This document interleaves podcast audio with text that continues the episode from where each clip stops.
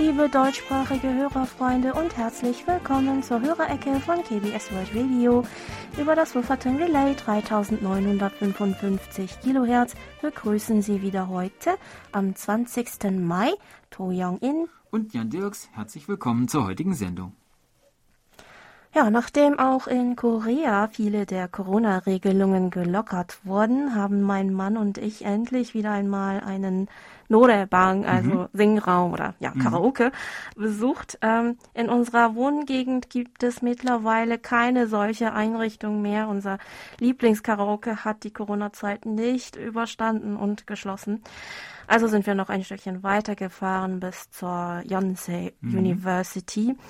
Ähm, auf dem Weg dorthin haben wir feststellen können, dass die Straßen dank der vielen jungen Studenten, die nun wieder zurück an der Uni sind, so lebendig geworden sind seit wie langem nicht mehr.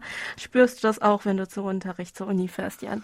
Ja, also an der Uni ist wieder reger Betrieb. Ja. Äh, ist auch jetzt, wo das Wetter so schön mm. ist. Also tragen, es tragen zwar noch alle natürlich eine Maske, ja, ja, ja. das ist hier nach wie vor so, auch wenn es nicht obligatorisch ist, mhm. aber die meisten äh, ja, haben die Masken ich, noch nicht, abgelegt, mhm. ja. Und ja, die Restaurants, Cafés wimmeln wirklich im Moment von Besuchern und von Gästen.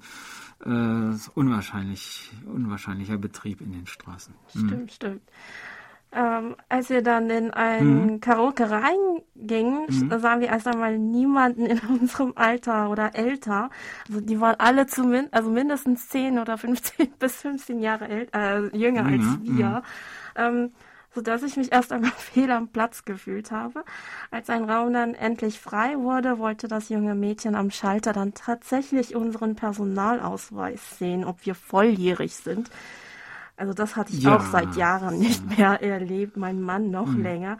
Ähm, und wir begannen uns so ein bisschen geschmeichelt zu fühlen. Ach echt, wir sind, wir sehen dann also doch nicht so alt ja. aus, wie wir uns fühlen. Ähm, als dann das Mädchen vor uns abrupt stehen blieb, ähm, kurz unsere Gesichter nochmal gründlich scannte und meinte, ey, muss ich wohl doch nicht. doch nicht nachprüfen. Nee, nee. So ganz so jung sehen sie doch nicht nee, aus. Nee, nee, nach. Ähm, ja, das ja, ist natürlich auch dann. das war ja unsere, ja, hohen, unsere hohe Stimmung war ja. da geplatzt. Mhm. Äh, mein Mann war dann richtig mhm. beleidigt, was er ihm, ihr dann auch gleich gesagt hat. Und wir wurden dann flugs von ihr in den leeren Raum geschickt. Sie hätte trotzdem einfach danach fragen können, auch wenn ihr dann doch schnell klar war, dass wir bestimmt nicht minderjährig sind. Aber so flexibel war sie leider nicht.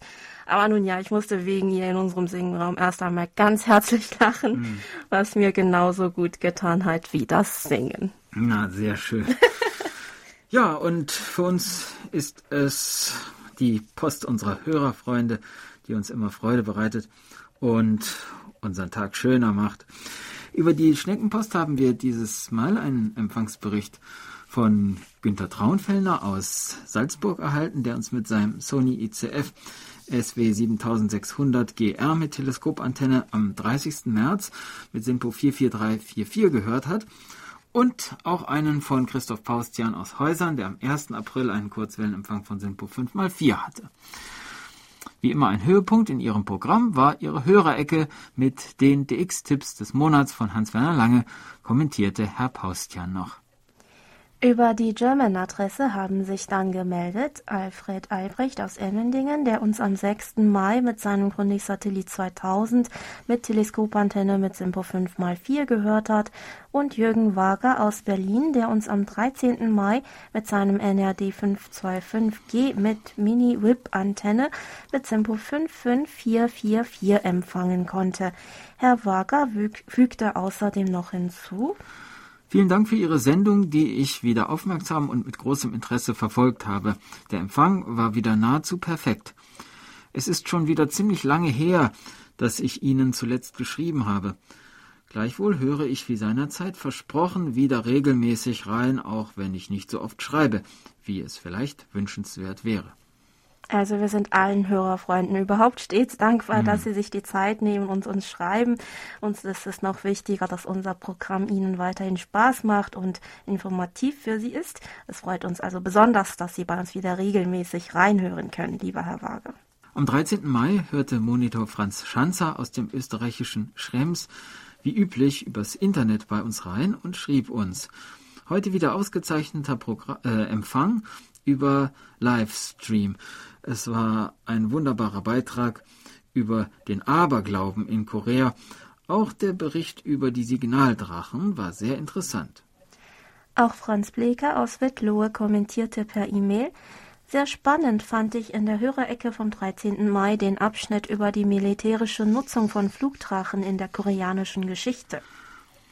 Ja, wir freuen uns, dass Ihnen der Beitrag gefallen hat, lieber Herr Schanzer, lieber Herr Bleker. Am nächsten Tag, äh nein, am gleichen Tag, konnte uns äh, Monitor Nuri Streichert aus Hildesheim auf der Kurzwelle mit SINPO 5x4 empfangen. Herr Streichert berichtete uns, dass er in den nächsten zwölf Monaten für seine eigene Musiksendung Musikallee einige Specials plant, unter anderem ein Urlaubsspezial für den kommenden Juli, in dem alle gespielten Songs Urlaubsorte im Titel haben sollen. Ja, eine schöne Idee. Ähm, in Bezug auf unser K-Pop-Programm am Wochenende kommentierte Herr Streichert dann noch Folgendes. Mich stört die Musik nicht. Es ist für mich In Inspiration. Mich stört mehr, dass der Briefkasten nicht mehr am Samstag läuft. Irgendwie ist da mein Rhythmus flöten gegangen. Ja, das haben natürlich viele unserer Hörerfreunde schade gefunden. Aber vielleicht sorgt ja ein neuer Rhythmus für unerwarteten Schwung im Leben, wer weiß. Dann berichteten Monitorin Birgit Denker und Siegbert Gerhard, dass sie am 13. und am 16. Mai einen Empfang von SINPO 45544 verzeichnen konnten. Zu Empfang und Sendeinhalt fügten sie noch hinzu, die Kurzwelle wufferten 3955 Kilohertz, ist hier in Frankfurt am Main signalstark und in bester Audioqualität problemlos zu hören. Danke an Hans-Werner Lange für die DX-Ecken mit vielen wertvollen, interessanten Hobbytipps seit nunmehr 40 Jahren zu den Kinoangeboten in Hallo Wochenende in der letzten Hörerecke. Die Filmkinobranche in Korea hat sich ja einiges einfallen lassen, um Besucher anzulocken. Neue Filme gibt es dort aber auch zu sehen, oder? Ja, Sie meinen wahrscheinlich vor allem das vierte Kino im Retro-Stil, das wir in der Rubrik letzte Woche vorgestellt hatten. Ja, nur das Äußere sieht aus wie in den 1980ern mhm. gezeigt werden, wie auch in anderen Kinos aktuelle Filme. Zum Thema K-Pop schrieben Sie uns dann noch. Letztes Wochenende wurde das K-Pop-Festival Frankfurt im Waldstadion und in vielen Clubs gefeiert. K-Pop ist hier beliebt und ein großer Erfolg. Auch in der Stadtbücherei Frankfurt am Main ist extra ein Sondertisch eingerichtet worden. Fans kamen aus aller Welt, wie der angehängte FNP-Artikel zeigt. Wir finden K-Pop auch sehr hörenswert das ist für uns Popmusik wie jede andere. Der ESC hat doch auch diverse Musikrichtungen und schräge Typen. Am liebsten hören wir natürlich die traditionelle koreanische Musik. Das mit dem Sondertisch ist ja interessant. Mhm. Ähm, auf das Festival hat uns auch Michael Reifenstein aus Frankfurt am Main kurz hingewiesen, sowie Monitor Michael Willruth aus Frankfurt am Main, der uns Folgendes berichtete. Am Wochenende, am 15. und 16. Mai 2022, fand ein großes K-Pop-Festival im Frankfurter Waldstadion statt. Es kamen 70.000 meist weibliche Fans zu diesem Festival. Vor dem Stadion gab es Modenschauen mit koreanischer Mode und koreanisches Essen sowie Tanzwettbewerbe. Da es an diesem Wochenende sehr heiß war, wurden einige K-Pop-Fans ohnmächtig und wurden mit der Trage aus der Hitze gebracht. Die Frankfurter Tageszeitungen haben sehr ausführlich über das K-Pop-Festival berichtet. Im Waldstadion spielt Eintracht Frankfurt Fußball, aber es gibt dort natürlich auch Konzerte. Das Stadion heißt eigentlich Deutsche Bank Park nach dem Sponsor Deutsche Bank. Bei den Eintracht-Fans ist es aber immer noch das Waldstadion. Es wurde 1925 eröffnet und 2005 zum letzten Mal renoviert.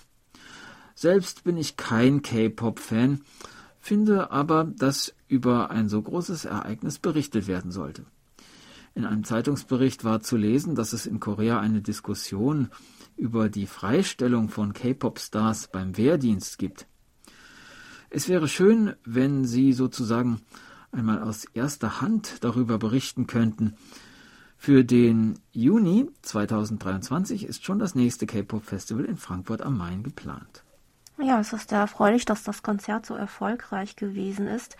Ähm, was die Diskussion betrifft, ob nun auch Künstler aus den Bereichen der Populärkultur vom Wehrdienst befreit werden sollten, wenn sie das Ansehen des Landes international besonders gesteigert haben, so ist diese neuerdings äh, wieder entbrannt. Auslöser ist vor allem die Tatsache gewesen, dass die Mitglieder der Boygroup BTS ab dem nächsten Jahr wehrpflichtig wären.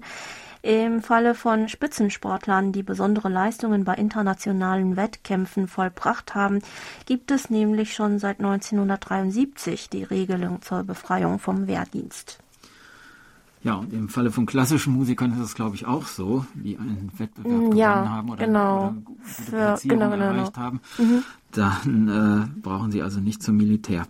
So wird nun diskutiert, ob eine ähnliche Regelung auch für Popkünstler wie renommierte K-Pop-Stars wie BTS eingeführt werden sollte. Im November letzten Jahres wurde im Parlament ein entsprechender Gesetzentwurf diskutiert, doch die Abgeordneten konnten keine Einigung erreichen, so dass dieser Entwurf nicht verabschiedet werden konnte. Bei einer Umfrage im April antworteten 59 Prozent von 14.000 befragten Bürgerinnen und Bürgern ab 18 Jahren, dass sie in einem Fall wie BTS einer Befreiung vom Wehrdienst zustimmen würden. 33 Prozent von ihnen waren allerdings dagegen. Die Wehrdienstbefreiung und alternative Dienstformen sind ein ziemlich empfindliches Thema in der koreanischen Gesellschaft, zumal es auch früher einige Fälle gab, in denen sich ähm, prominente und bekannte junge Musiker und Schauspieler aus ungerechtfertigtem Grund ähm, vom Wehrdienst freistellen ließen und dadurch für Skandale gesorgt haben. Aber vielleicht kommt es noch in diesem Jahr zu einer Entscheidung, worüber wir dann in den Nachrichten oder in der Hörerecke nochmal berichten werden. Und jetzt geht es weiter mit der Post. Monitor Herbert Jörger aus Bühl berichtete, dass er uns am 6. Mai mit seinem Grundig-Satellit 1000 mit eingebauter Teleskopantenne mit SINPO 5x4 empfangen konnte und schrieb uns noch, Ihr Programm hat mir wieder sehr gut gefallen. Sehr interessant war auch die Geschichte mit der Elster, dem Tiger und dem Hasen. Roland Ruckstuhl aus Zürich konnte sich das erste Video von unserer Märchenreihe Es war einmal auf YouTube anschauen, also die Erzählung von dem Tiger und der Persimone. Herr Ruckstuhl schreibt in seiner E-Mail Ich habe mir das Märchen Der Tiger und die Persimone angeschaut und fand das sehr gut gemacht. Die Zeichnungen sind sehr liebevoll. Der Erzähler ist sehr lebendig. Nur eines weiß ich immer noch nicht, was ist eine Persimone, vor dem sich der Tiger so gefürchtet hat? Ja, die Persimone oder Kaki, Kaki-Früchte oder Kaki-Pflaumen als Oberbegriff ist eine süße, orangefarbene Frucht, die äußerlich ja, ähm, einer Tomate hm, ja, ähnlich ist, ja, sagen, ja, ähm, und äußerst vitaminreich ist. Äh, in den meisten Teilen Europas ist die Frucht nicht so verbreitet und eher unbekannt, würde ich sagen. Mhm. Ähm, laut, laut, Wikipedia sollen Kaki weltweit in 17 Ländern angebaut werden, wobei 91 Prozent der Produktion auf China, Spanien, Südkorea, Japan und Aserbaidschan entfallen. Es gibt Sorten, die tanninarm sind und süß sind, ähm, und als harte Frucht gleich verzehrt werden können. Die Konsistenz ist vielleicht ähnlich wie die einer westlichen Birne, würde ich sagen. Mhm. Ja. Ja. Mhm. Ja, das ist ein bisschen schwer zu vergleichen, besonders weil der Geschmack vollkommen anders ist. Ja.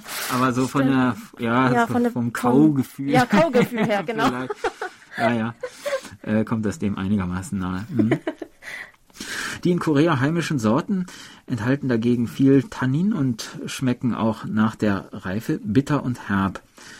Deshalb können sie auch nicht gleich gegessen werden. Man lässt sie daher äh, reifen, bis sie ganz weich werden und ja, eben so ähnlich wie eine überreife Tomate ähm, und dann eine dünne Schale bekommen. Oder sie werden aufgehängt und an der Luft getrocknet. Dann werden sie nach einer gewissen Zeit etwas ja, gummiartig und sind mit getrockneten Pflaumen vergleichbar. In beiden Prozessen geht der durch die Tannine hervorgerufene äh, pelzige Geschmack der Früchte verloren.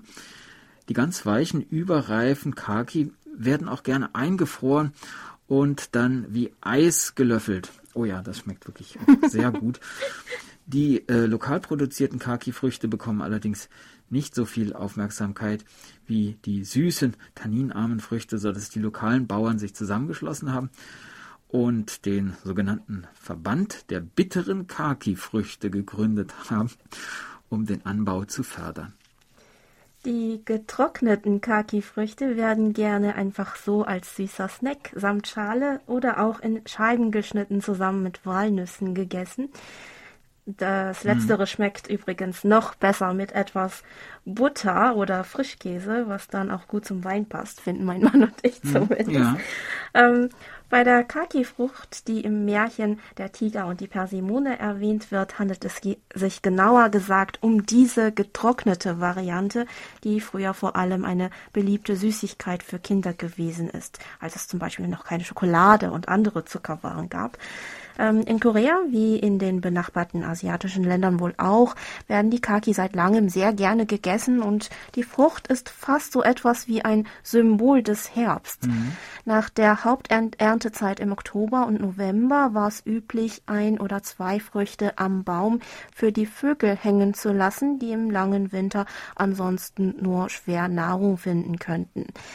Diese einsam baumelnde Kaki-Frucht nannte man deshalb wortwörtlich Elsterfutter.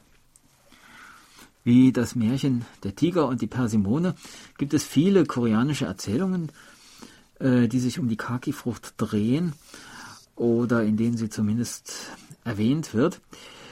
Bekannt ist zum Beispiel die Kaki-Anekdote des Gelehrten Ihang Bo aus dem 15. oder 16. Jahrhundert in der Chosan-Zeit. Als Ihang-buk ein Kind war, war seine Familie äh, benachbart mit einem berühmten General aus dieser Zeit. Bei ihm zu Hause im Hof wuchs ein Kaki-Baum, der gedieh und gedieh, bis sich eines Tages ein Ast dieses Baums über den Hof des ähm, Generals beugte. Die Bediensteten im Hause des Generals pflückten die reifen Kaki-Früchte von diesem Ast ab da sie ja auf das Nachbargrundstück äh, hinüberragten. Der junge I Hong-buk ging also zum General, baute sich draußen vor der Zimmertür auf, stieß dann seine Faust durch die mit Papier bespannte Tür und fragte den General dann, der im Zimmer saß, äh, wem denn nur diese Faust gehöre. Der General war zunächst sprachlos und konnte natürlich nur antworten, dass die Faust ja Ihongbuk gehört und keinem anderen sonst. Wem soll es sonst gehören? Äh, und gab ihm daraufhin auch die geklauten Ge äh, Kaki-Früchte zurück. Ja, bestechende Logik. es gibt noch mehr Erzählungen zu Kaki-Früchten und auch lustige Anekdoten von Ihongbuk, aber die heben wir uns vielleicht für ein anderes Mal auf.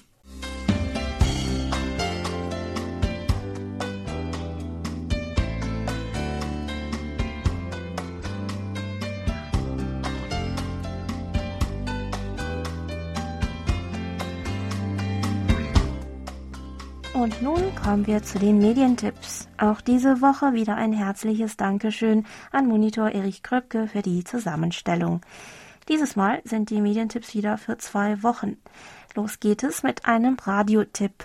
Am Sonnabend, dem 21. Mai um 20.05 Uhr gibt es auf BR Classic Live das Eröffnungskonzert vom Mozartfest in Würzburg.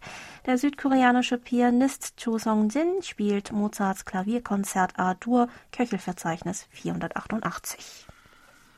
Gleich vier Spielfilme gibt es dieses Mal. Zunächst zeigt Pro7 Fun am Do Sonnabend, dem 21. Mai um 14.55 Uhr die Satirekomödie The Interview. In der Nacht von Freitag auf Sonnabend, den äh, 28. Mai, wiederholt Arte um 0.35 Uhr noch einmal den Oscar-Gewinner Parasite. Einen Klassiker hat Servus TV Deutschland am Dienstag, dem 31. Mai um 22.50 Uhr im Programm Die Taschendiebin aus dem Jahr 2016. Einen neuen Film gibt es am Mittwoch, dem 1. Juni um 22 Uhr auf Tele 5.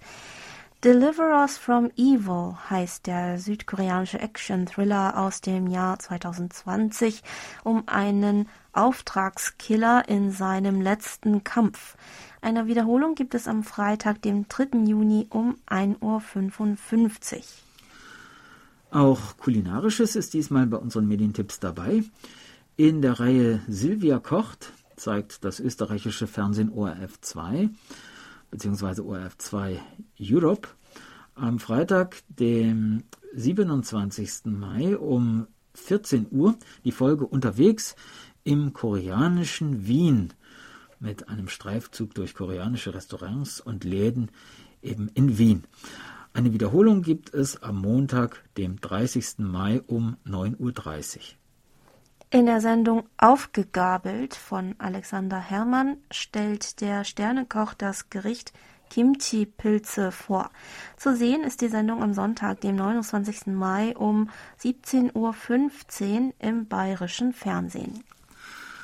Zwei Reportagen über Korea bilden den Abschluss der Medientipps. The Wall, Mauern der Welt, heißt eine Reihe, die das Schweizer Fernsehen SRF 1 am Sonnabend, dem 28. Mai um 11.20 Uhr im Programm hat.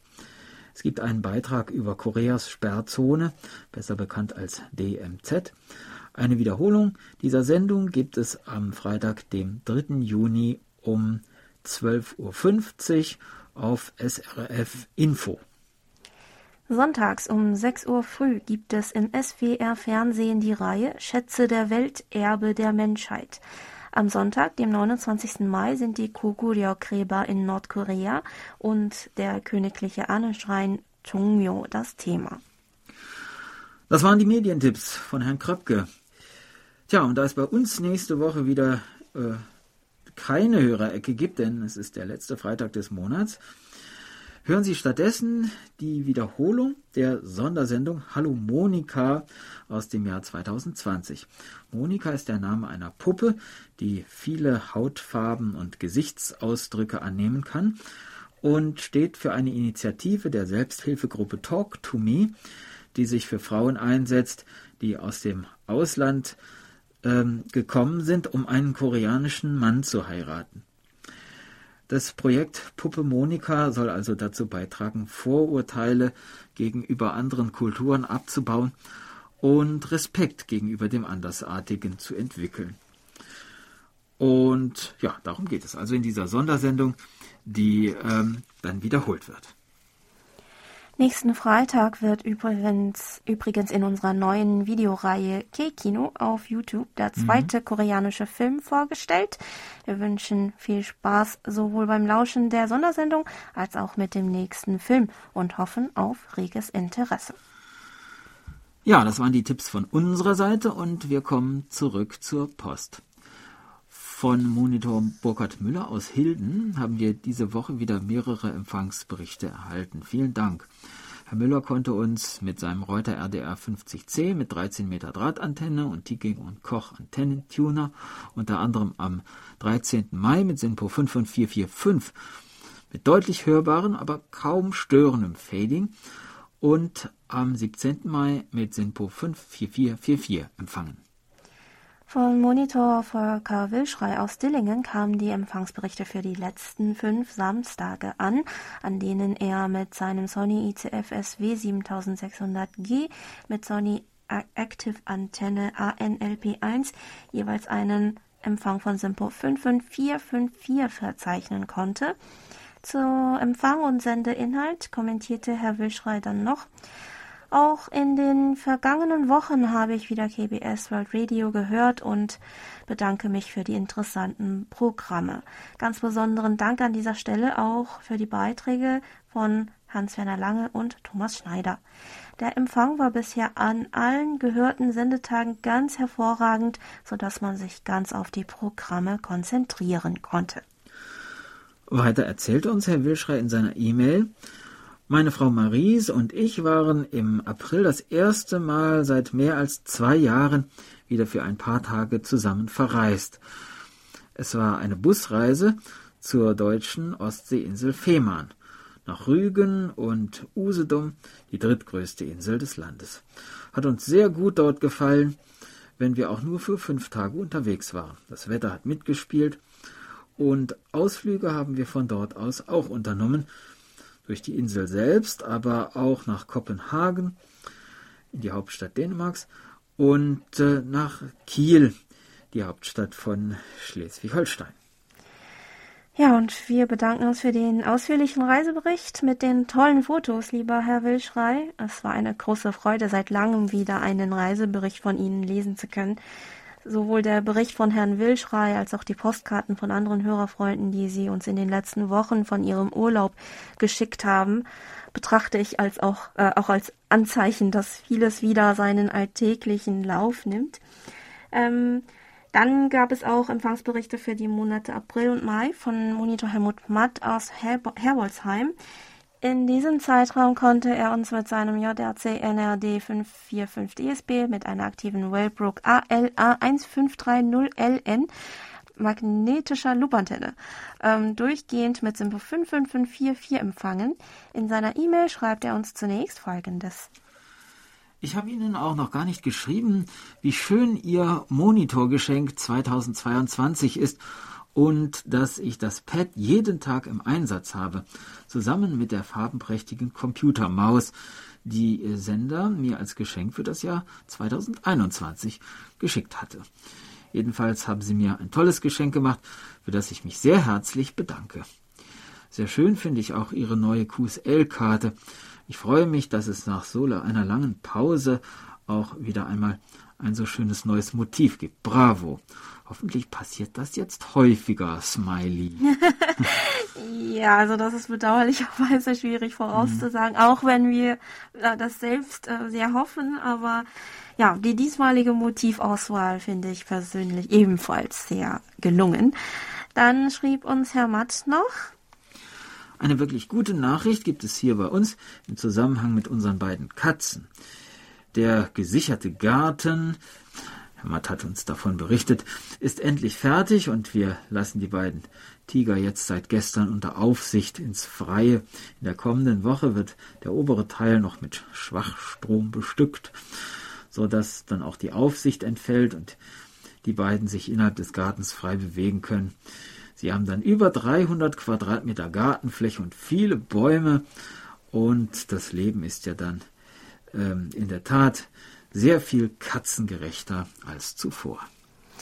Ja, dann können die beiden ja nun richtig das schöne Frühlingswetter oder schon Sommerwetter mhm. ähm, genießen. Wir bedanken uns auch für das Foto der beiden Tiger, liebe Herr Matt. Die sind echt gewachsen. Ich hatte sie auch kleiner in Erinnerung vom letzten Foto, das Sie uns geschickt hatten.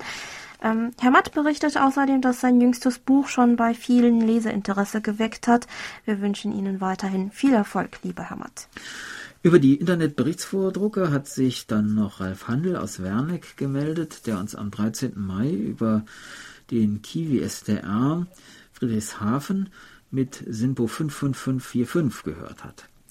Herr Werneck fügte noch hinzu, heute muss ich leider auf einen Web-SDR zurückgreifen, aber auch hier ein sehr guter Empfang. Vielen Dank für die Sendung ein Kino mit Meeresblick, es ist nicht zu fassen, das würde ich gerne besuchen.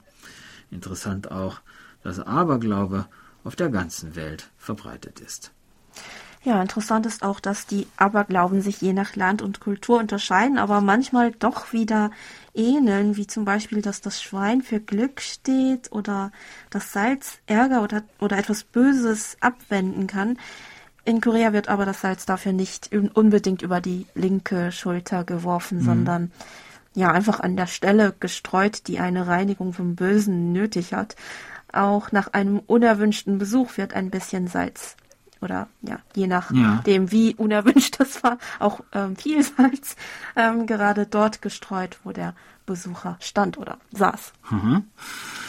Dann haben wir von Monitor Lothar Rennert seine Empfangsberichte für den Monat April erhalten über die Internetberichtsvordrucke und per E-Mail. In diesem Zeitraum verzeichnete Herr Rennert durchschnittlich einen Kurzwellenempfang von Simpo 5x1 bis 5x2.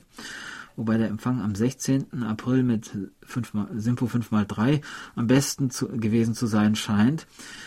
Tja, wir hoffen, dass es in diesem Monat ein bisschen besser ausgesehen hat und Sie uns heute vielleicht dann mal ohne Rauschen und andere Störungen empfangen können, lieber Herr Rennert.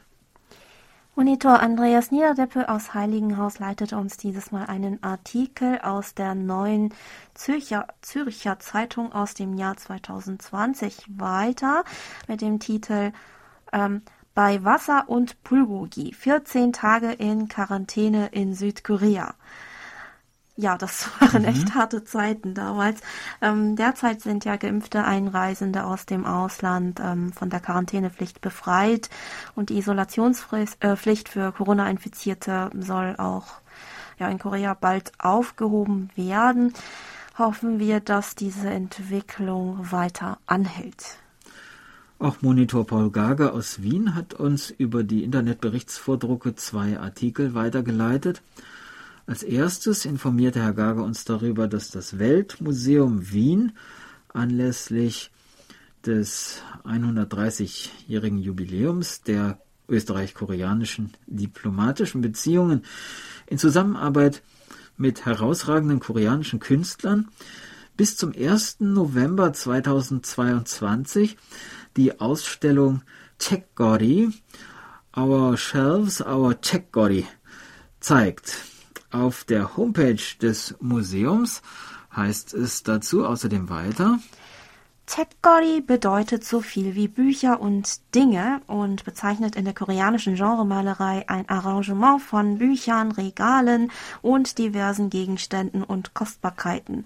Ursprünglich geht das Sujet auf mehrere chinesische Ideenkonzepte zurück, wie die Sammlung und Wertschätzung konfuzianischer Klassiker von Schriftrollen mit Kalligraphie und Malerei, antiken Ritualgefäßen der chinesischen Bronzezeit, Porzellangefäßen und dekorativen Ziergegenständen. Daneben waren aber auch Tier- und Pflanzendarstellungen beliebt. All diese Motive drücken positive Wünsche nach Gesundheit, Glück, Reichtum und Überfluss aus. Ja, vielen Dank für den Tipp, lieber Herr Gager. Diese Art von Malerei war in Korea vor allem Ende des 18. Jahrhunderts bis Anfang des 20. Jahrhunderts verbreitet. In moderneren Versionen von heute werden manchmal auch dann halt modernere Objekte, die man im eigenen Zimmer findet, aufgenommen, wie zum Beispiel Handy, Uhren und auch Kaffeetassen. Es macht jedenfalls Spaß, die einzelnen Objekte in den Gemälden zu entdecken. Vielleicht wäre diese Ausstellung ja etwas für unsere Hörerfreunde in Wien. Der zweite Artikel, den uns Herr Gager weitergeleitet hat, stammt aus der Süddeutschen Zeitung. Herr Gager schreibt unter der Überschrift Goldhähnchen auf Lebenszeit. In der Sportrubrik war unter anderem zu lesen, diese Geschichte erzählt von der Liebe südkoreanischer Menschen zu frittiertem Geflügel, die sogenannte Chicken Pension für südkoreanische Olympiasiegerinnen und Sieger begann als Witz des Shorttrekkers Hwang Dae-hon. Nach Gewinn der Goldmedaille bekommt er nun lebenslang vom Hühnerbaron Yoon täglich ein frittiertes Huhn, das aber nicht gerade Athletenkost ist. Dazu äh, fragte Herr Gaga. Mhm. Aber sicher wissen Sie über diese kuriose Geschichte mehr und was der Shorttrecker Hwang Dae-hon nun wirklich mit seinem täglichen Huhngeschenk macht.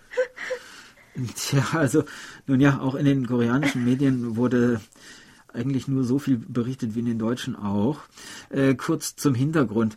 Die umstrittene Juryentscheidung im Halbfinale des 1000 Meter Shorttrack Turniers bei den Olympischen Winterspielen in Peking, wonach Hang ausgeschieden war, hatte ja das ganze Land damals in Aufregung versetzt. Und bei den Athleten wird die Stimmung dann noch gedrückter gewesen sein.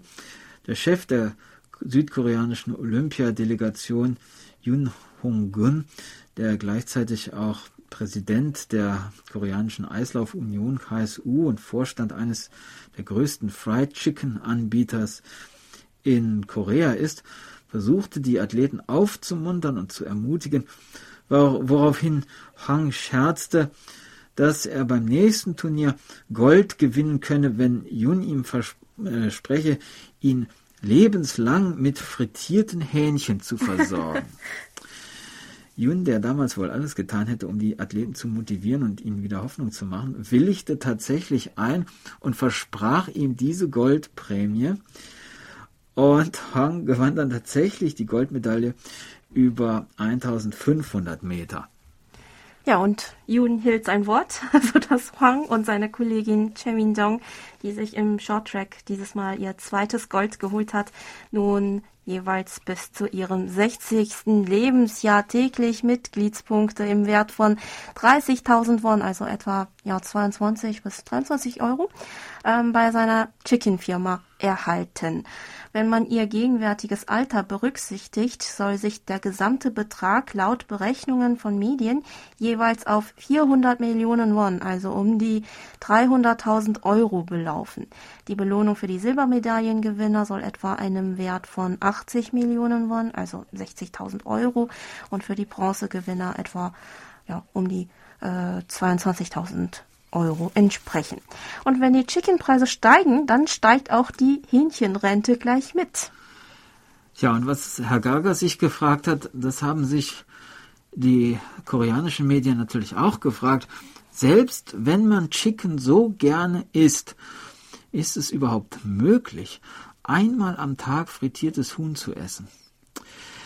Hang sagte daraufhin in einem Interview, dass er es bis zu viermal pro Woche isst, also so oft und so viel, dass seine Familie aus Scherz schon sagen würde, dass die Hühner nicht größer werden könnten, weil wegen ihm der Bestand so schnell schrumpfe.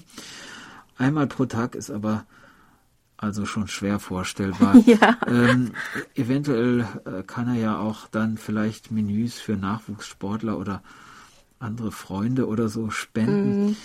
ähm, dann können die sich dann mit den äh, frittierten Hähnchen rumschlagen. ist, auf jeden Fall ist es eine, ja, eine außergewöhnliche Aktion, die äh, ja in die koreanische Olympiageschichte eingehen wird. Und für das Unternehmen ganz nebenbei natürlich auch eine tolle Werbung.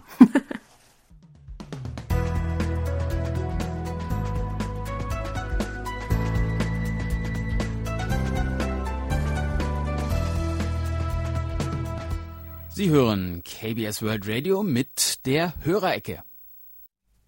Geburtstagsecke. Auf der Geburtstagsliste von Monitor Bernd Seiser stehen diese Woche Ulrich Peschken in Krefeld, Rita Schaffheitle in Singen, Renate Winter in Heidenheim, Heinz Schulz in Frankfurt, Rudolf Wilken in Oldenburg, Arnold Heiles in Heinerscheid, Daniel Kehler in Mönckeberg, Sepp Hoffmann in Meßkirch, Monitor Dieter Reibold in Kirchheim, Monika Kuhn in Hamburg und KBS-Redaktionsleiter Ibom Sok in Seoul. Wir wünschen Ihnen alles Gute zum Geburtstag und hoffen, dass Sie mit der Familie und Freunden auch ausgiebig feiern konnten bzw. werden. Begleitet werden unsere Glückwünsche musikalisch von Kay Will und Love Blossom.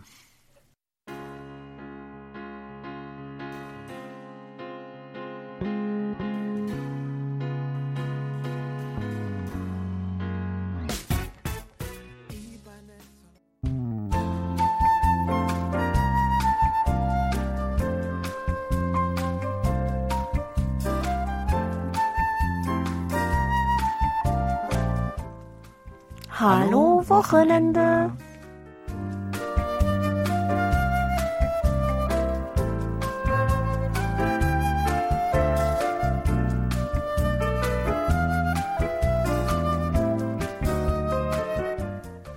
In den letzten Jahren haben koreanische Filme einen weltweiten Boom erlebt. Aber wie kam es dazu und mehr noch, wie verbreitete sich der Film in Korea überhaupt? Nachdem wir uns also letztes Wochenende ein paar ungewöhnliche Kinos in Korea angeschaut haben, wollen wir uns dieses Wochenende einmal nach der Geschichte des koreanischen Films erkundigen. Von den wenigen Museen landesweit, die sich dem Thema Film widmen, bietet das koreanische Filmmuseum in Seoul den besten Gesamtüberblick. Dafür müssen wir zum Viertel Sangam-dong fahren, wo heute ein Großteil der Medienanstalten ihren Hauptsitz hat. Das koreanische Filmarchiv eröffnete das Museum im Jahr 2008. Das Besondere daran, Der Eintritt ist kostenlos. Das Ticket kann man trotzdem auf der Homepage des koreanischen Filmarchivs reservieren. Ähm, aber wer das nicht macht, kann trotzdem auch problemlos am Schalter vor Ort ein Ticket bekommen. Am Eingang biegt man dann gleich nach links ab, um zur ständigen Ausstellung zu gelangen. Die kleine, aber informative Ausstellung führt die Besucher erst einmal zurück ins frühe 20. Jahrhundert. Äh, wann genau die ersten Formen des Films in Korea auftauchten, darüber können nur Vermutungen angestellt werden. Aber das Interesse des Königshofes an Bewegtbildern soll durch einen US-amerikanischen Reisenden namens Burton Holmes geweckt worden sein. Holmes filmte diverse Szenen aus dem Alltag in Korea während seiner Reise im Jahr 1901 und zeigte sein Filmmaterial dem König. Dieser soll gleich fasziniert gewesen sein. An der Wand nebenan kann man sich einen Ausschnitt aus seinem Schwarz-Weiß-Film anschauen. Zum Beispiel sind darin Frauen zu sehen, die am Fluss hocken und Wäsche waschen, oder man kann auch einen älteren Mann dabei beobachten, wie er seine Haare zu einem Knoten bindet und dann die traditionelle Kopfbedeckung Kat aufsetzt. Anschließend werden die Besucher in chronologischer Reihenfolge durch die wichtigsten Epochen der koreanischen Filmgeschichte geführt. Für jede Epoche hängt ein kleiner Bildschirm an der Wand, über den kurze Ausschnitte der wichtigsten Filme aus der jeweiligen Epoche äh, flimmern. Der erste wichtige Abschnitt der koreanischen Filmgeschichte ist die Zeit während der japanischen Kolonialherrschaft, aus der unter anderem noch einige handgeschriebene Filmskripte und Behälter für die großen Filmrollen erhalten geblieben sind. Nach den 1950ern setzte das Wachstum der Filmindustrie in Korea dann so richtig ein. In den 1960ern wurde die vorläufig produktivste und kreativste Phase erreicht, bis die Filmbranche in den 1970ern und 80ern unter dem koreanischen Militärregime gewissermaßen verwelkte. Im Museum kann man sich anhand von einigen Skripten und Filmrollen aus dieser Zeit anschauen, wie damals Filme von der Regierung zensiert wurden.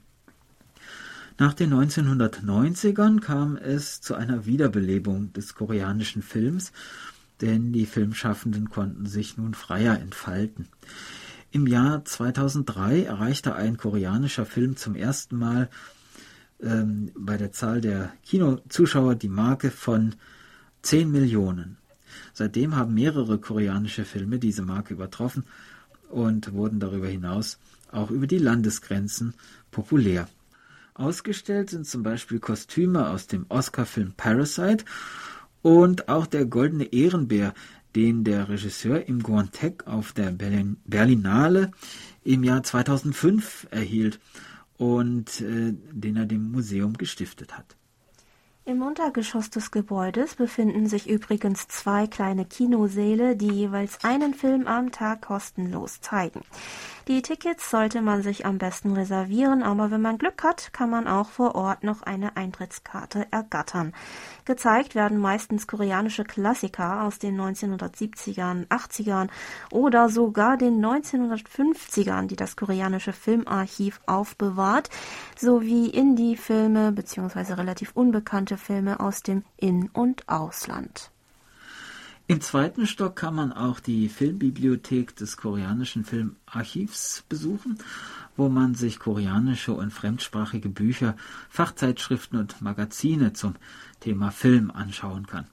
Außerdem verfügt die Bibliothek über ein umfangreiches DVD-Angebot. Auch Filme, die man sonst nicht leicht zu sehen bekommt, stehen dort im Regal. Leider kann man sich die DVDs aber nur in den Räumen der Bibliothek anschauen, aber sie ist zweifellos eine wahre Schatztruhe für die Filmfans. Das war unser Wochenendtipp. Wir hoffen, Sie sind im nächsten Monat wieder auf unseren Wochenendausflügen mit dabei.